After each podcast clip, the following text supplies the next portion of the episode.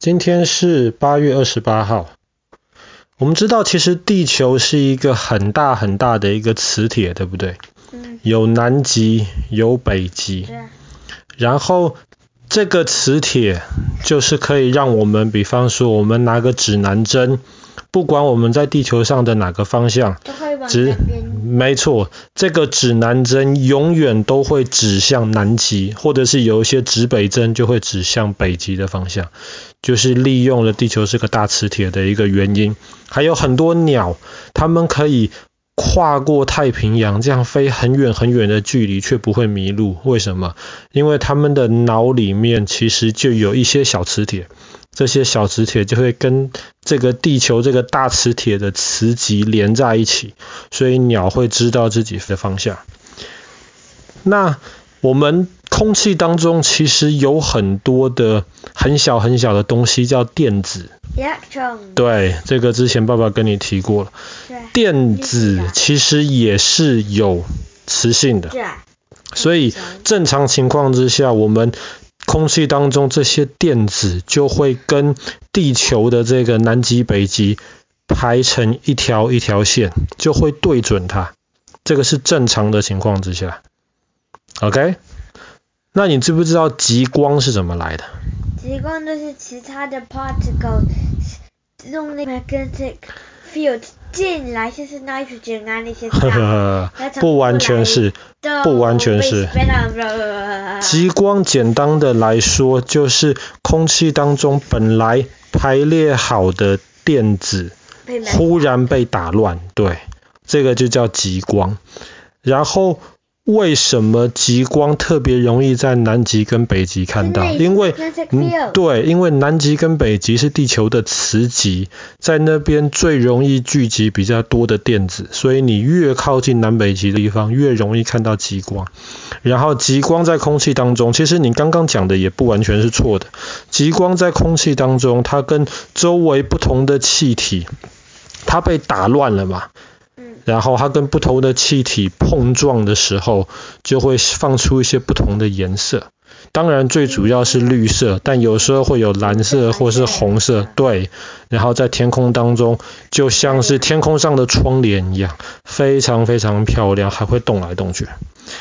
可是什么东西会把本来排列好在空气中的电子打乱掉，会出现极光的。一个你自己在手拿的一种 magnet。哦，当然不会。我们手上拿着这个磁铁，很快的它就会被地球的磁性所对准，所以不是我们拿这个东西，甚至磁浮列车都没有办法创造出能够打乱空气当中的电子形成极光。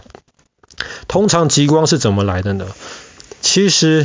太阳我们每天都看得到，呃，雨天乌云的时候看不到。不过正常情况，其实太阳每天都在那边。太阳为什么能够放出这么温暖的光芒？对，因为太阳上面，我们说是能量好了。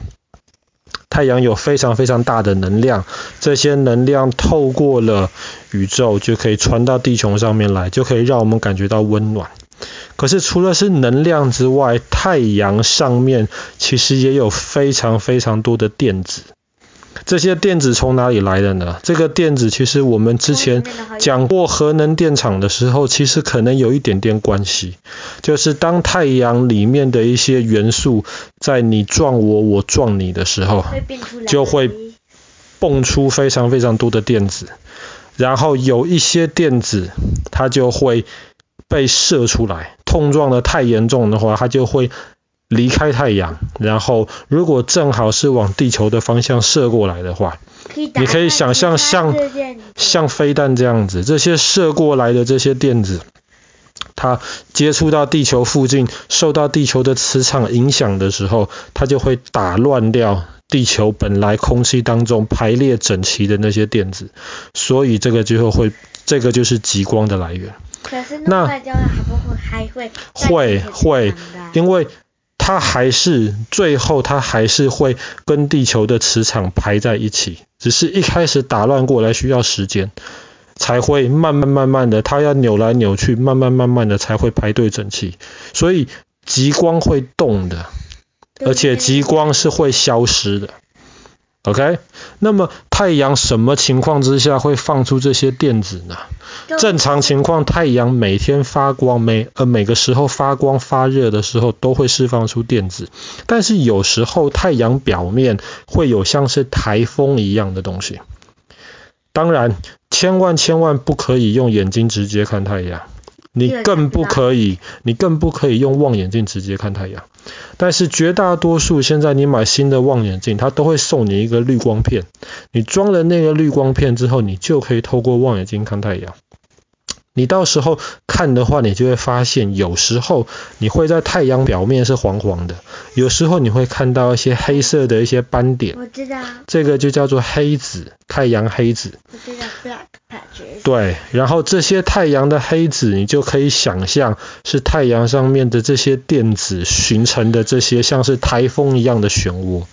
通常有太阳黑子的时候，太阳黑子周围的地方就会变得非常非常的 active，非常非常的活动。这个时候就很容易射出比平常更多的电子来。那么，对，这个时候地球可能就会受到影响。我们今天要讲的故事，OK，之之前讲了这么多，跟我们今天故事有什么关系？我们今天故事发生在一八五九年的今天，八月二十八号。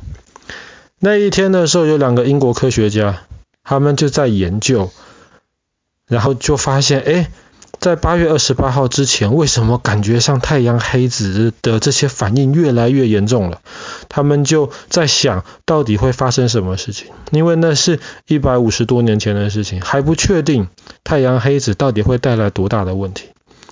可是八月二十八号的时候，那个时候，在美国的南边，这里是通常看不到极光的地方。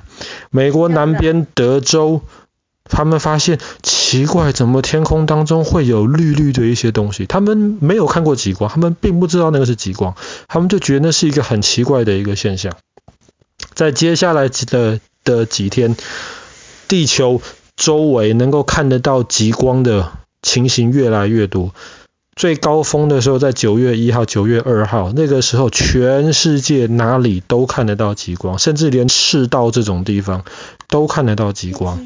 而且那个时候有一些在美国西边，那个时候我们讲过美国淘金热嘛，就很多挖金矿的那一些工人，他们挖金矿，那晚上就睡在那个山里面的帐篷，然后那一天晚上。极光太亮了，一八五九年的的的那场大风暴，太阳风暴，极光太亮了，比月亮满月的月亮还亮得多，以致这些工人睡觉睡到一半，以为是天亮了，就起来开始准备早餐。你能想象那个是多亮的一个光？然后在赤道附近都看得到，然后有很多人吓了一大跳，他们还以为这个是什么非常非常可怕的一个现象。如果只是极光而已的话，那也就算了。可是不要忘记哦，这种太阳风暴，就是这种太阳上面的黑子、太阳上面的台风射出来的这些电子，这些电子是带有能量的。在那个时候，地球上刚刚发明了打电报，就是可以在一个地方透过空气里面的电子，能够把消息、把声音或是把文字传到，而声音还没有办法，能够把文字传到很远的地方去。那个时候，在打电报的一些人，他们就发现了奇怪，电报机用一用会自己烧起来，为什么？他们当然。当时不知道，后来他们才知道，是因为那些电子射过来的电子能量太大。更夸张的是，有时候他们发现把电报机关起来了，还是可以用。这就很奇怪了吧？电报机明明已经关起来，他们还是可以收到电报。为什么？因为空气当中多了这些非常多的一些电子，甚至他们发现电线会无缘无故自己烧起来。这个是人类历史目前有观察以来，一八五九年的这一场是目前最大的太阳风暴。如果这个太阳风暴发生在今天，会变成什么样子？我们知道一八五九年还没有太多那种无线的啊网络的东西。如果发生在今天的话，会是一场超级大灾难。比方说好了，网路、WiFi 全部都不会通，全部会被打乱掉。任何会需要电信的用品，任何需要用电的东西，可能都会受影响。甚至很多电厂、很多电线会无缘无故发生大火灾，然后全世界老百姓的生活都会被打乱掉。唯一的好处可能就是你不用跑到很远的南极、北极去，你也可以看得到极光。可回太阳都没有人可以睡着了。而且如果是发生在现在的话，这个太阳那那么大规模的太阳风暴会带来的影响，可能不会是几天或是几个礼拜之内就能够修好的。它会把我们现在太依赖电力的东西，它会把我们全部的这些电跟无线相关的东西全部都会打乱掉。所以科学家也也一直在想办法，因为这种太阳这么强的这些太阳风暴啊，通常是有规律的，可能每一段时间就会发生。所以科学家也在想，下一次有没有可能是在什么时候会发生？那么在发生之前，我们能不能够做一些事情，能够减少它带来的那些影响？这是全部的，这就不知道，这就不知道。但是通常，就像爸爸刚刚说，通呃，通常太阳会射出电子来，会让你有极光。地球跟太阳有一亿五千万公里，通常这些射出来的电子，你要几天？甚至要几个礼拜才会射到，因为它能量没那么大，射出来的速度没那么快。但是1859年的那一场，它只花了十七个小时，就从太阳到了地球。所以，如果再有这么强烈的太阳风暴的话，如果只有十几个小时的反应时间，其实人类很难反应得过来。但是，当然，因为现在科学越来越进步，所以希望科学家以后能够找到比较好的预测什么时候会发生的办法，以及发生了之后我们要怎么样能够来应对的方法。好了，我们今天的故事就讲到这边。发生在1859年，目前人类历史上最大的一次太阳风暴。